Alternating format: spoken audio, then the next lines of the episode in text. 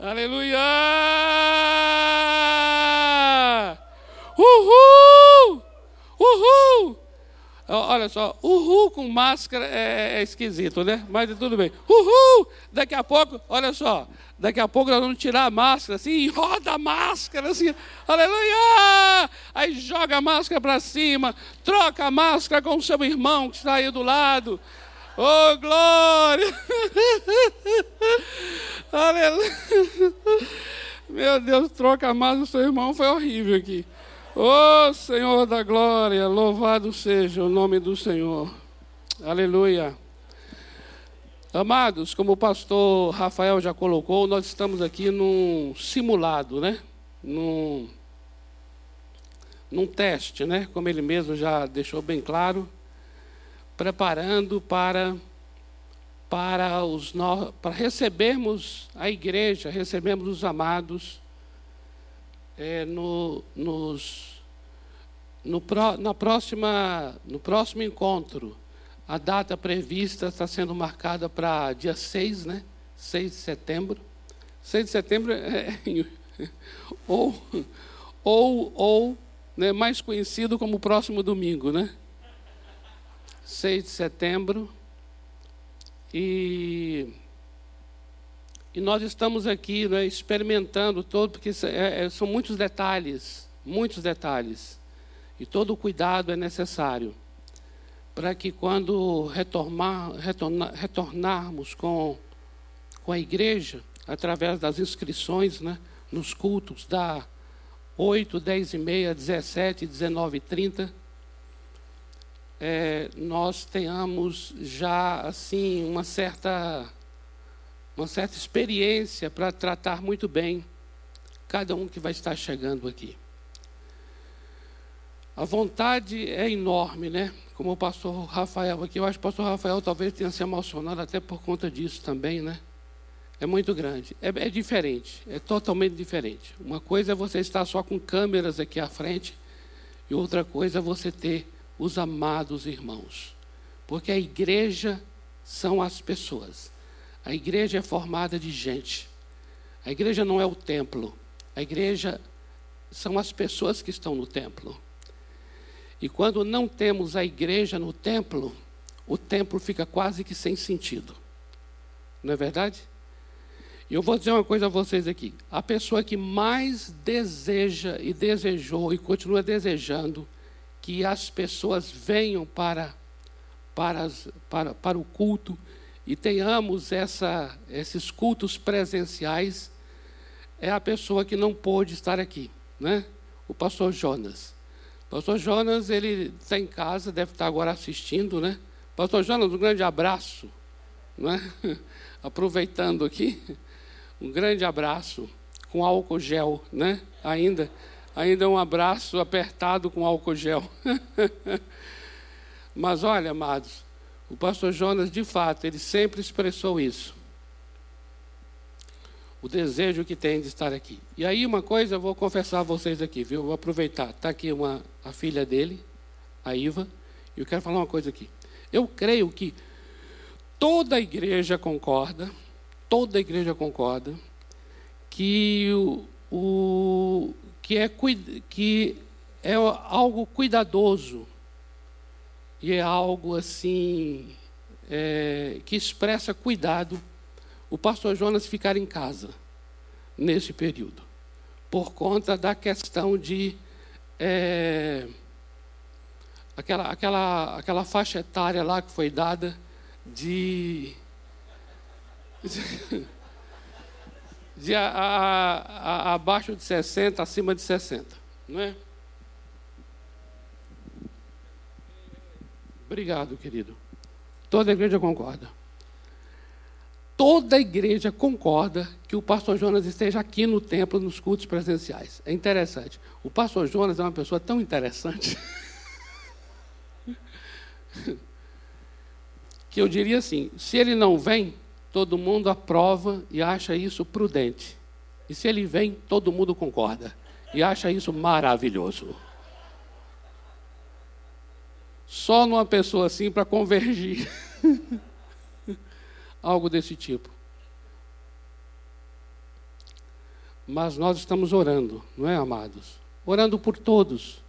Não é? Temos nos organizado em, em, em oração mesmo, em equipes de oração, orando por esse retorno, orando por essa volta, para que ela seja feita mesmo com muito, com muito cuidado e o Senhor possa nos guardar.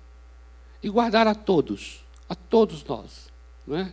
a todos que, que fazem parte do culto, né? que estão diretamente envolvidos aqui, a toda a igreja, a cada irmão, a cada irmã, a nossa oração, para que venha mesmo e seja recebido com todo o acolhimento que é necessário, que é devido, e com todo cuidado, com todo zelo, para que nós é, não tenhamos nenhum problema de saúde e também para que nós sejamos um exemplo para a cidade, um exemplo para São Paulo, um exemplo para o Brasil, não é? pela maneira como nós nos conduzimos em meio a esse período. Queridos, é, vamos orar nesse instante para que o Espírito Santo ele ministre o nosso coração de uma maneira tremenda através da sua palavra. Pai amado, nós nos sujeitamos ao Espírito Santo, porque nós entendemos que só o Espírito Santo pode transformar a Bíblia numa palavra viva. Só o Espírito Santo entende das coisas que estão escritas, porque, Senhor, a própria tradução em palavras, sejam elas em hebraico ou em grego, não expressam totalmente e perfeitamente e com total fidelidade aquilo que está no teu coração. Por isso, só o Espírito Santo pode nos conduzir a toda a verdade. Só o Espírito Santo pode nos mostrar, nos mostrar até o que está por trás do versículo e nos fazer entender. Por isso, Senhor, nesta manhã, abra nossos ouvidos para ouvir. Abra nosso coração, abra o nosso entendimento para recebermos a tua palavra e eu oro agora em favor dos amados que estão aqui no templo e tantos outros em casa, para que esta palavra não volte vazia e não voltará. Porque o Senhor mesmo é quem faz prosperar a tua palavra. É o Senhor mesmo quem conduz pelo Espírito a palavra, dá vida a cada coração pela palavra. E essa semente há de frutificar para o louvor da tua glória, Pai. Em nome do Senhor Jesus. Amém. Aleluia! Amados, eu gostaria de abrir com vocês as Escrituras no Evangelho de João, capítulo 13, por favor.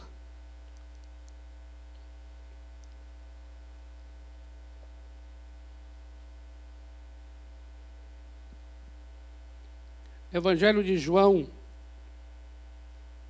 capítulo 13.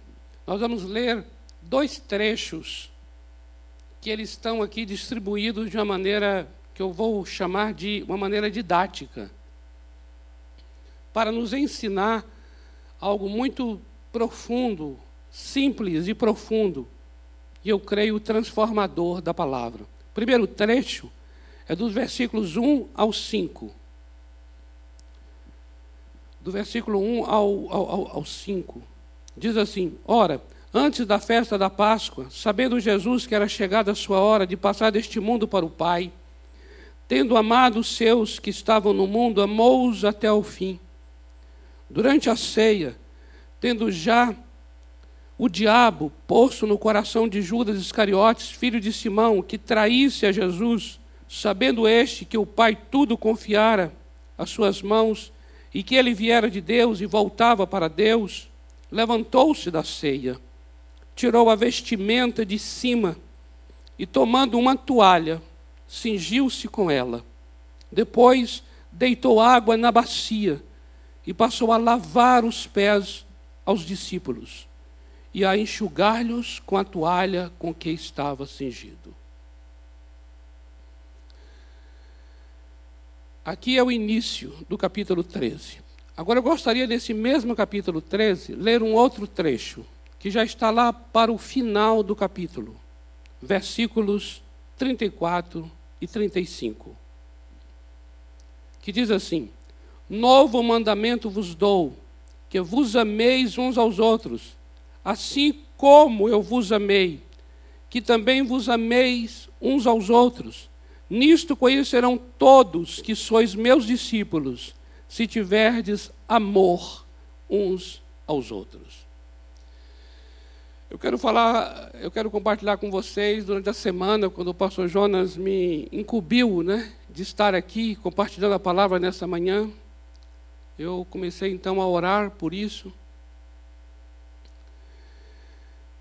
Eu gosto muito de dar atenção a isso, né? Do que o Espírito vai inclinando o coração da gente enquanto estamos orando pela ministração da palavra. E o meu coração foi cada vez mais inclinado para esse amor esse amor de Deus segundo o Senhor Jesus Cristo, né? É um amor segundo o Senhor Jesus Cristo. Não é, não é, não é somente falar do amor, mas é falar de um amor segundo o Senhor Jesus Cristo. E ao longo da semana, né, esse amor tem assim me incomodado profundamente, assim, me perturbado a vida, não é? é, desconstruído né, muitas coisas dentro de mim. E, de fato, eu vou dizer uma coisa a vocês: é desarrumado. Um amor que vem e desarruma e bagunça. Bagunça é, a minha lógica de afeições. Né? O que significa afeição para mim. O que significa afeto.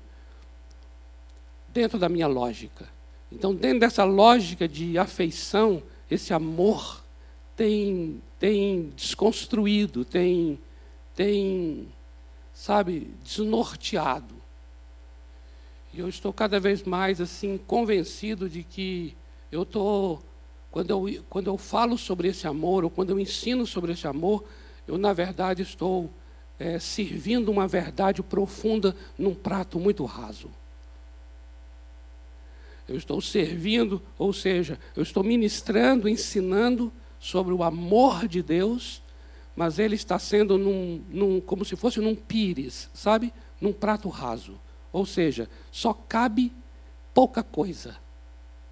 Só cabe aquilo que eu posso, só cabe aquilo que eu que as minhas afeições suportam. Mas não é um, um não é um prato profundo que caiba o amor exatamente como ele é apresentado aqui. Então, por isso tem me incomodado e eu quero que incomode vocês. Eu não quero ficar incomodado sozinho. Então, eu vim aqui para ser um canal de incômodo na sua vida. E nós temos um, um, um lema, um tema né, maravilhoso para esse ano, que continua sendo, que é o de servir mais. E vai estar totalmente ligado a esse tema, falar desse amor. Vai estar totalmente ligado a esse tema do serviço do servir mais. Mas aqui eu gostaria de abordar, chamar a atenção de um aspecto, tá bom? Esse amor de Deus pode ser apresentado, ensinado, ministrado em muitos aspectos, mas eu queria mencionar apenas um aspecto. E eu gostaria de começar pelo fim, para a gente terminar pelo começo. Eu queria começar pelos versículos 34 e 35, que já está no final do capítulo 13 de João. E aí, amados, dentro da estrutura literária do capítulo, eu fui compreender nessa semana por que iniciou daquela maneira os versículos de 1 a 5 para falar do amor no final. E esse amor aqui, nos versículos 34 e 35, está dizendo assim: Um novo mandamento eu vos dou. Novo. Nós entendemos que não era novo para aquele público de que eles deveriam amar o outro como se amavam. Isso não era novo. Você vai ver isso até nos evangelhos de Mateus, Marcos e Lucas, repetindo esse texto do Antigo Testamento, lá de Levítico 19, 18, quando fala de amar o outro como você se ama. Ou seja, amar ao teu próximo como a si mesmo. Talvez é a expressão mais conhecida dentro do cristianismo, fora do cristianismo, em qualquer outro lugar, Eu diria até que é uma expressão, não somente, eu diria assim, ousadamente, eu diria que não é nem uma, uma coisa é, restrita à, à, à Bíblia, mas esse amar ao outro como eu amo a mim mesmo acaba sendo um ensino de muitas religiões, de muitos grupos. Ou seja,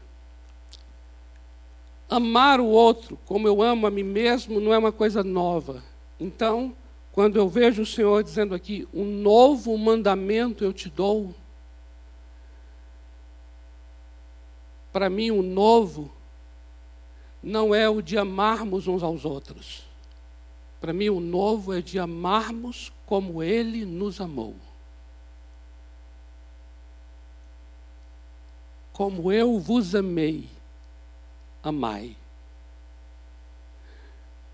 É tão bom ter pessoas aqui, né? Como o pastor Rafael falou. É tão bom, né? Porque o amor, ele é algo relacional, ele lida com gente, não é verdade? Se é um assunto que não dá para falar para uma máquina, é sobre o amor. O amor é tão bom a gente estar tá aqui, mesmo não vendo você totalmente, né? Vendo de máscara. É esquisito ainda de máscara, eu confesso. Tem algumas pessoas que eu não reconheço. Tem irmão que me encontra na rua, pastor, eu oi, meu amado. Aí eu não sei fazer a leitura dele só dos olhos para cima.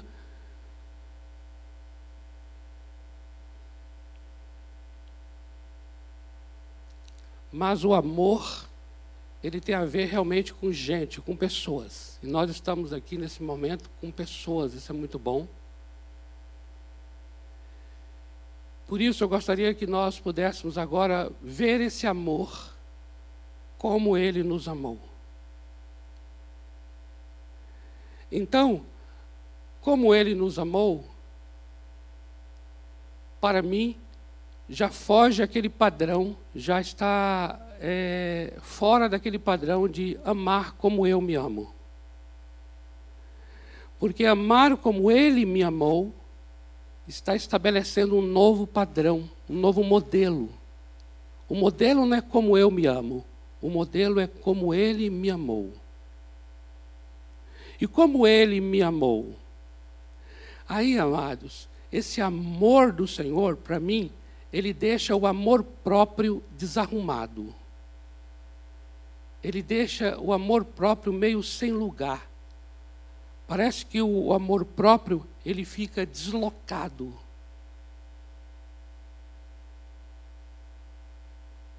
Quando nós nos deparamos com esse amor do Senhor, como Ele nos amou, ou seja, como Ele nos amou, isso, isso deixa, deixa o amor próprio procurando ainda, meio que parece que recebeu um, um recebeu um, um, um, tapão assim no ouvido, sabe assim?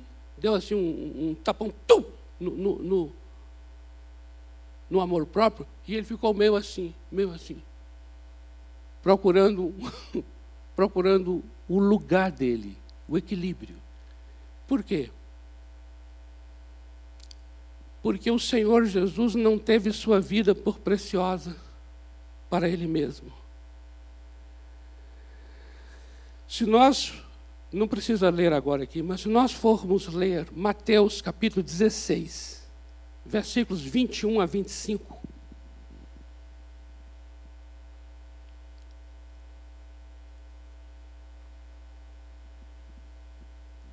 Você vai ver que o Senhor Jesus anuncia que ele vai para Jerusalém, justamente para se entregar, justamente para morrer justamente para demonstrar esse amor. Presta atenção aqui. Ele vai para Jerusalém justamente para demonstrar esse amor. Aí nessa hora o apóstolo Pedro, né? Pedro se aproxima dele para dizer: Não, Senhor, tem compaixão de ti. É interessante isso. Pedro está dizendo: Tem compaixão de ti. Não faça isso. Não faça tal coisa. E essa tal coisa é se entregar como demonstração do amor. Mas aí Pedro diz: tem compaixão de ti. E aí o Senhor Jesus repreende Satanás, porque era Satanás que estava ali agora, através de Pedro. E ali o Senhor Jesus diz: Você, Satanás, só entende das coisas que são dos homens e não nas coisas que são de Deus. Aí você começa a compreender as coisas de Deus e as coisas dos homens, né? E aí o Senhor Jesus volta para os discípulos e diz assim: Olha, se alguém quer vir após mim, negue-se a si mesmo, tome a sua cruz e siga-me. Porque todo aquele que é, ganhar a sua vida vai perdê-la, mas todo aquele que perder a sua vida por amor a mim vai ganhá-la. Observe então aqui que ele nos amou não tendo compaixão de si.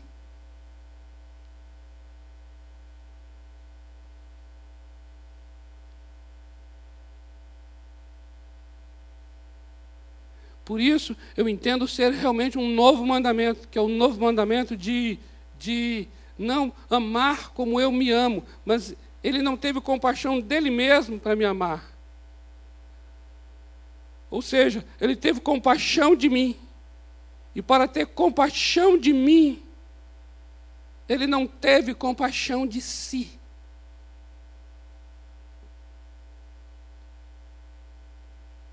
Guarda isso no seu coração sobre esse como eu vos amei aqui. Tá bom? Então, como eu vos amei, tem esse sentido de não teve compaixão de si. Agora, tem, um, tem uma outra questão aqui sobre como ele nos amou, amados. E essa para mim tem me incomodado, não é nessa semana não, tem me incomodado há muitas semanas. Que é o de Romanos 5, versículos de 6 a 8. Romanos 5, de 6 a 8, vai dizer assim: que alguém poderia até morrer por uma pessoa de bem. Alguém poderia até se sacrificar por um sangue bom. Gente boa, gente fina. Você entende quando a gente fala assim? Você deve ter pessoas na sua vida, com certeza, que é gente fina Diga se não é. Gente boa. Que você até já usou a expressão assim: olha, por essa pessoa eu, eu me sacrifico, eu faço o que, o que for possível, até o impossível, para poder servi-la, socorrê-la, ajudá-la. Não é verdade? É, é assim que está o verso 6 de Romanos 5. Está falando que o verso 6 e 7 está falando disso, está falando que por uma pessoa justa, por uma pessoa boa, até que alguém se exponha a morrer, a se sacrificar. Agora veja o verso 8. Mas, começa com um mas. Esse mas é importantíssimo no texto. Porque esse mas vai falar sobre algo que é totalmente contrário ao que foi dito antes. Mas Deus dá prova ou seja, Deus demonstra, Deus dá prova do seu amor para conosco, pelo fato de ter Cristo morrido por nós. Como é que termina? Sendo nós ainda, observe esse advérbio de tempo. Eu fui até buscar o ainda e descobri que é advérbio de tempo. não é somente sendo nós pecadores, mas sendo nós ainda pecadores.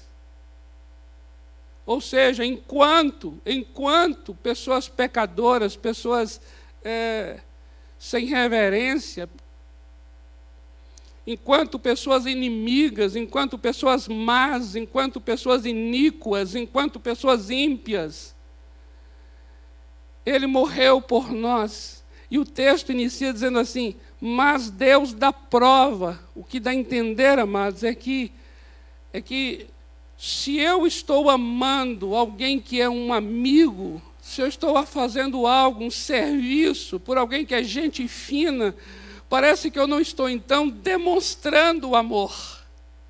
Porque o amor justamente é provado, é demonstrado quando eu estou servindo, me sacrificando por uma pessoa que é ímpia, que é má, que é perversa, que é traidora, que é iníqua. Agora, diga se, diga se esse troço não incomoda a gente. Eu fico profundamente incomodado com um negócio desse.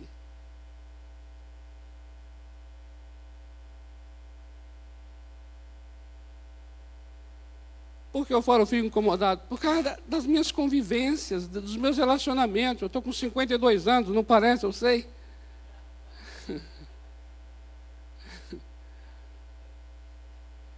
Parece 51.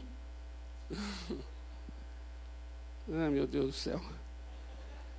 Mas ao longo de todo esse tempo, amados, vivendo com as pessoas e convivendo com as pessoas, o quanto para mim não é desafiador fazer coisas boas por gente que responde bem. O quanto para mim não é desafiador falar com gente, ser, é, é, me, me, desdobrar, servir pessoas que são gente fina, gente boa, que eu falo assim, por essa pessoa eu, eu ando quilômetros que forem necessários. E quando eu, e quando eu me deparo com gente que, que, que, que não fala comigo, que nem, que nem responde a, a um bom dia, gente que não é grato com aquilo que eu entrego, eu me organizo para dar um presente maravilhoso para a pessoa, a pessoa não é grata. Eu falo assim: segundo presente, não dou nem nunca. Por quê? Porque eu sou movido pe, pe, pela gratidão, pela bondade, eu sou movido pela, pela, pela resposta agradável, eu sou movido por essa coisa boa que o outro é. E aí eu fui descobrir exatamente isso. Sabe o quê? Que eu sou controlado pelo que vem de fora. Eu sou movido pelo que vem de fora. Como se em mim, de dentro, não tivesse nada que pudesse dar a iniciativa mas a minha, a minha, a, o meu amor, a, a, minha bondade fosse apenas uma reação ao que o outro fez de bem. Então, se ele fez de bem, ele vai receber muito de bem, mas se ele não fez de bem, ele não vai ter de mim a mesma dedicação. E aí, quando eu cheguei em Romanos 5,8, eu falei assim: não é este o amor que está em mim, não é isso que eu manifesto, porque o que ele está dizendo aqui é que justamente ele demonstra o amor, ele prova esse amor, ele declara que esse amor acontece, esse amor dele, de fato acontece, é nesse ambiente, nesse ambiente de hostilidade, nesse ambiente de. de de uma resposta extremamente é, é, caluniosa do outro. É justamente nesse ambiente que vai se demonstrar amor. E aí, e tem mais, é justamente nesse ambiente que eu vou, que eu vou demonstrar um amor que inicia em mim, um amor que se origina em mim, um amor como iniciativa e não um amor como reação.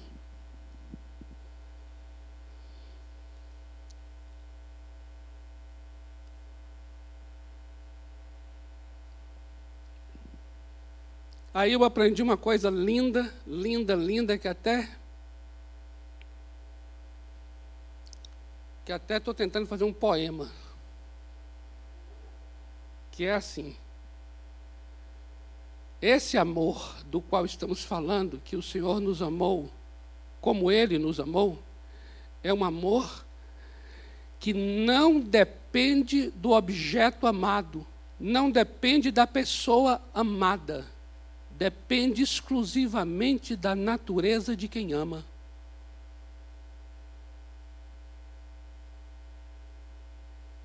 É um amor que não depende do que o outro está sendo, mas depende exclusivamente de quem eu sou. O amor, esse amor de Deus aqui, é um amor que depende unicamente da natureza de Deus não depende da pessoa que está sendo amada, depende da natureza de Deus, da natureza de quem ama.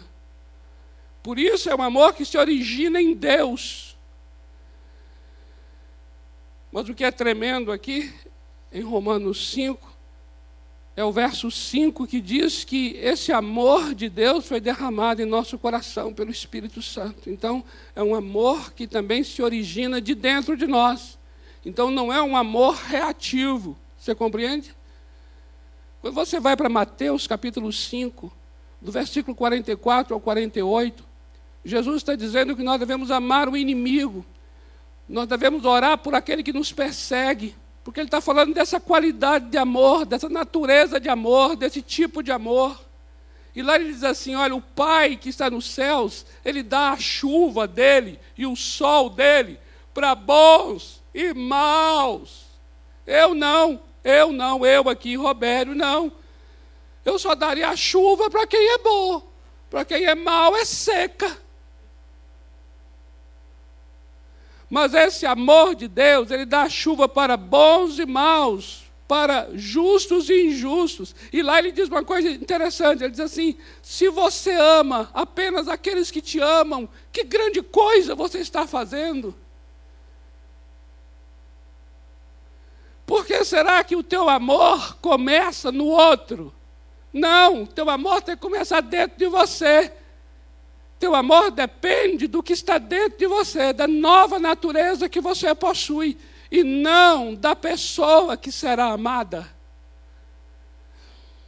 Amado, eu tenho observado nesses dias a minha vida, não sei como é que está a sua, mas eu tenho observado o quanto a mídia direciona minha raiva e direciona meus afetos. A mídia é capaz de fazer com que, entenda isso, a mídia de um modo geral, as questões, elas são capazes de fazer com que você odeie uma pessoa e depois de um tempo, essa mesma pessoa, por conta de uma série de fatores, acaba sendo alvo do seu amor por também outras informações que são dadas. Eu tenho observado hoje, cada vez mais, nós estamos pessoas tão ligadas às redes sociais, o quanto essas redes sociais estão orientando, direcionando o nosso afeto e direcionando a nossa raiva. Agora, entenda uma coisa, mas o Evangelho do Senhor Jesus não é assim. O Evangelho do Senhor Jesus Cristo não se move pelas pessoas, mas se move pela natureza do nosso Deus eterno. É quem Ele é, é quem Ele é, não é o que os outros serão ou deixarão de ser, é quem Ele é. Ele é justo, Ele é santo, Ele é amor, então é quem Ele é. E eu entendo que nós, seus filhos, também devemos nos mover de dentro.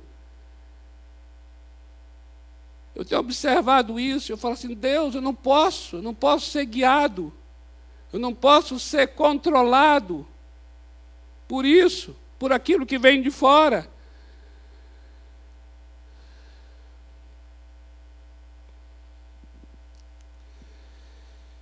Como amar com amor? Então, veja só, como amar com um amor que não leva em conta o cuidado para comigo mesmo, ou seja, não é como eu me amo a mim mesmo.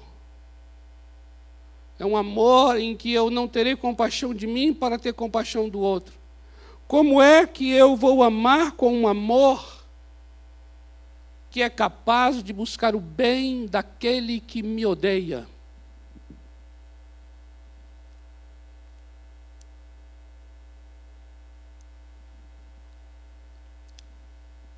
Nesse momento, eu gostaria que a gente voltasse ao início do capítulo 13. Como eu disse, vamos encerrar pelo começo. Eu entendo, amados, que somente será possível este amor através daqueles que se humilham.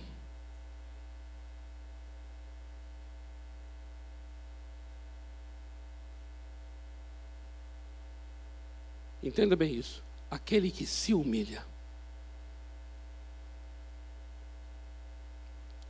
Eu tive minha experiência pessoal com a, com a compreensão desse capítulo 13.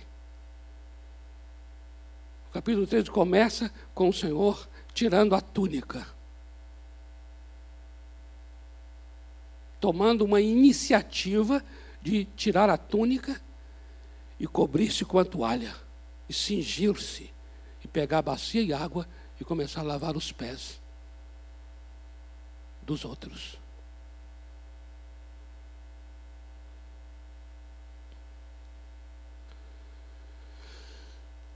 Sabe por quê, amado? Veja bem aqui. Veja bem.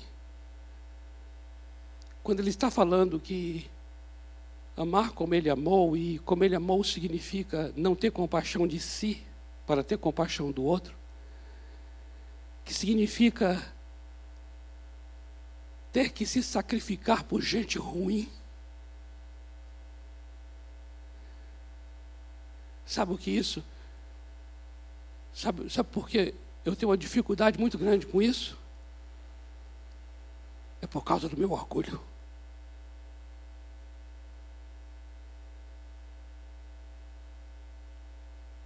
Essa é a experiência que eu tenho. É um amor, o amor de Deus é humilhante.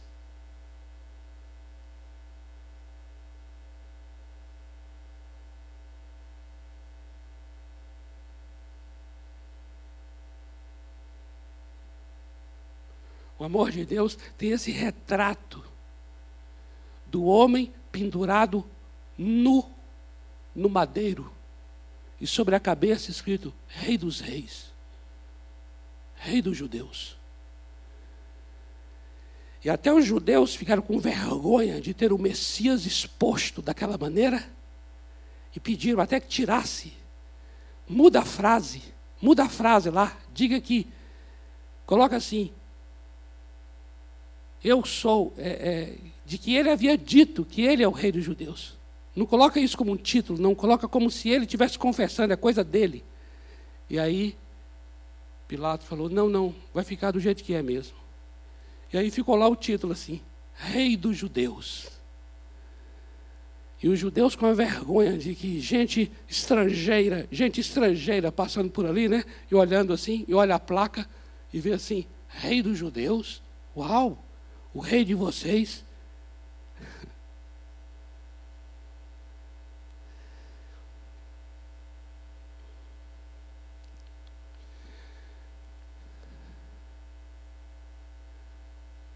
O amor de Deus nos coloca como servos, não é verdade? O amor de Deus nos coloca como pessoas para servir, ou seja, para sermos inferiores. Por quê? Porque quem está à mesa é superior, mas quem serve é inferior. O amor de Deus coloca assim. O amor de Deus nos leva a considerar o outro superior a nós. Agora veja que coisa interessante. Sacrificar-se por pessoas ruins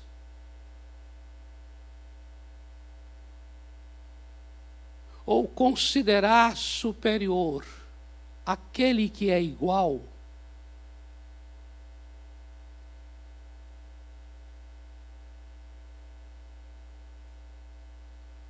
exige humilhação.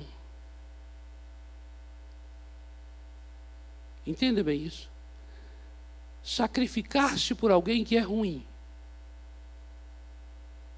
Ou então, considerar superior alguém que é igual a mim, vai exigir de mim humilhação. Agora, presta atenção nisso aqui. Esse amor de Deus não me humilha, porque eu não serei humilhado. Por que eu não serei humilhado? Porque eu já me humilhei. É por isso que tem que ter uma iniciativa minha e sua. Aquele que se humilha. Jesus, ele tomou a iniciativa. Observa bem. Ele é Senhor. E, no entanto, naquele ambiente ali da ceia, ele tomou a iniciativa de tomou a toalha, tirou a túnica, pegou a bacia com água. Então ele se humilhou. Aquele que se humilha não será humilhado. Preste atenção nisso aqui. Aquele que se humilha não será humilhado quando enfrentar uma situação humilhante. Porque ele já se humilhou primeiro se humilha é uma coisa que eu faço para comigo mesmo. Jesus fez isso, ele se humilhou.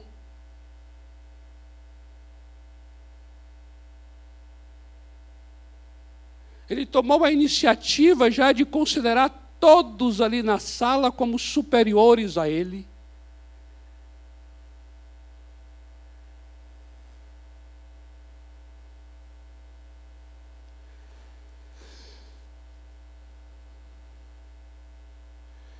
Por isso eu entendi, amados, que esse amor, esse amor de Deus, do qual estamos falando aqui nos versículos 34 e 35 de João 13, esse amor, ele é possível através de nós, se nós nos humilharmos a nós mesmos.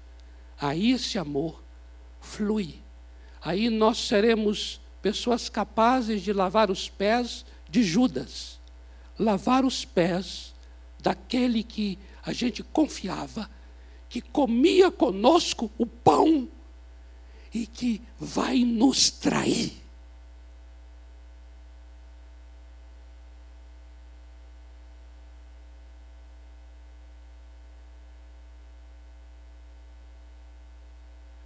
Por isso, o meu chamado aqui nessa manhã para a Igreja Batista do Povo e para todo que está me vendo, me ouvindo agora é: precisamos tomar a iniciativa de nos humilharmos a nós mesmos, porque somente assim nós manifestaremos esta qualidade de amor.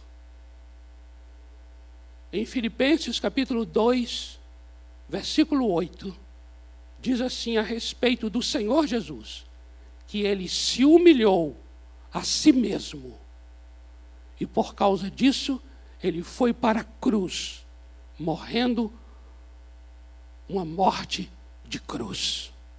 Ou seja, ele foi para a cruz para demonstrar amor. Entenda isso. A cruz, de acordo com Romanos 5,8, é Jesus demonstrando esse amor.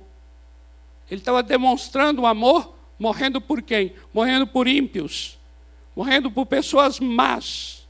Mas ele foi para a cruz porque o texto diz: ele se humilhou a si mesmo e foi obediente até a morte e morte de cruz. Eu entendo que na vida do Senhor, este foi o caminho.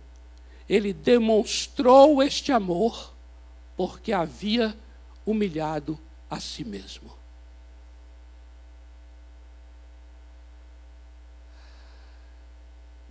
Vamos orar?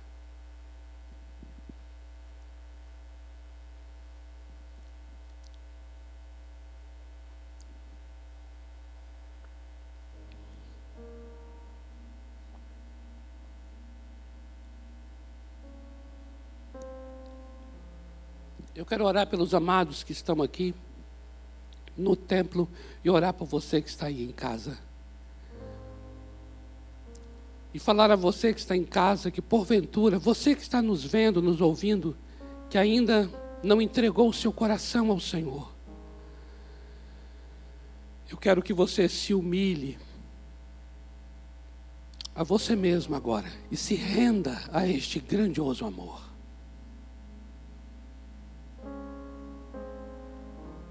porque Ele entregou sua vida por você. Ainda quando você não se importava com Ele, mas Ele te amou. Te amou onde você estava. Te amou do jeito que você é. Ele se abaixou para lavar os pés de vocês, que nem se importavam com Ele. Por isso eu queria também que nessa hora, quando orarmos, você entregue teu coração para Deus. Entregue teu coração ao Senhor Jesus. Pai amado, eu te louvo por tão grande amor com que o Senhor nos amou. Obrigado, Senhor, por essa experiência tão profunda, que vai além do que a gente pode imaginar. A nossa lógica, Senhor, é uma lógica de, de relações econômicas, de lucros. Fazemos coisas para ganhar coisas. E o Senhor, o Senhor perdeu, perdeu, perdeu a sua vida. O Senhor contrariou toda lógica, a lógica humana, a lógica do interesse, a lógica do lucro. O Senhor não teve compaixão da tua própria vida para ter compaixão da nossa. Com grande amor. Eu sei, eu sei, bem sei. Não sou profeta para dizer isso, e não preciso ser, de que esta casa será, e cada um de nós, desafiado, porque lidaremos com situações muito adversas, contrárias, pessoas raivosas, hostis. Por isso eu oro, haja em nós o mesmo sentimento que houve em Cristo Jesus. Haja em nós um coração que realmente se entrega e que ama justamente aquela pessoa que será blasfema para conosco.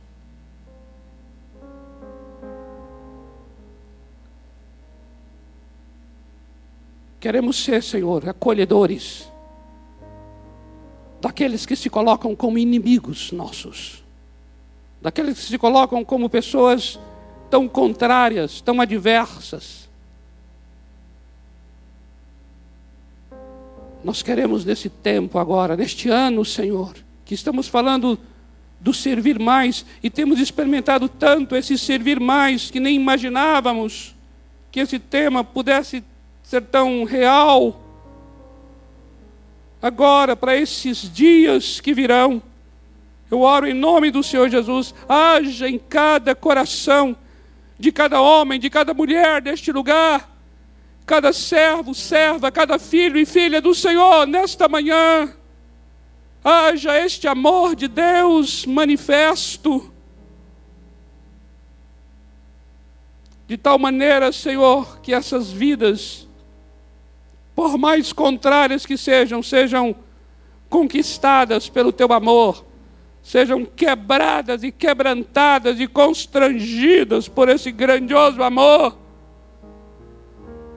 Como igreja, nós tomamos a iniciativa de tirar a nossa capa e nos vestir de toalha e nos cingir de toalha como igreja, Senhor, nós tomamos a bacia com água e nos abaixamos para lavar os pés, os pés de pessoas cansadas, exaustas, de pessoas que sabemos que encontraremos aquelas que são que são traidoras, que são ímpias, que são más. Ó oh, Deus, queremos expressar esse teu amor, manifestar esse teu amor haja em nós o mesmo sentimento, a mesma disposição interior que houve em Cristo Jesus. Receba agora o coração daquele que se rende a Ti nessa manhã. Receba agora, Senhor, que vidas nessa manhã sejam reconciliadas contigo, porque o Senhor diz que o sangue do Cordeiro foi derramado para que haja paz. E aquele que era inimigo é reconciliado. Eu oro para que haja reconciliações nesta manhã com esse grandioso amor. Em nome do Senhor Jesus. Amém. E amém.